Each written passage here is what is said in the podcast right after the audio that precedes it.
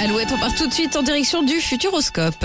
Alouette, le geste en plus. Des places à gagner Non, non, un geste en plus qui peut faire sourire ce matin, mais qui a du bon pour la planète. Nico, tu nous emmènes donc au Futuroscope. Le parc a décidé de recycler l'urine des visiteurs. Oui, on en avait parlé euh, l'année dernière. C'était en mode expérimentation. Le bilan est fait. C'est positif et ils souhaitent étendre le dispositif dans tout le parc. Le Futuroscope s'est associé à une- à une start-up girondine, Toupie Organics, spécialisée dans la transformation d'urine humaine afin de réduire la consommation d'eau potable. Je vous explique rapidement le procédé. Le détail est sur alouette.fr pour les plus curieux.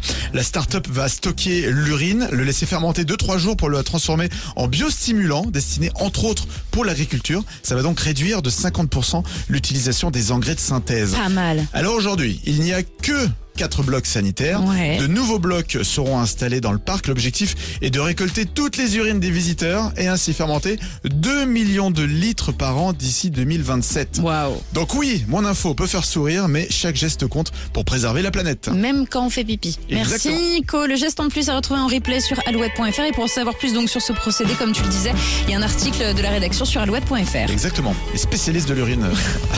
C'est pas gentil. Harry Styles, c'est maintenant sur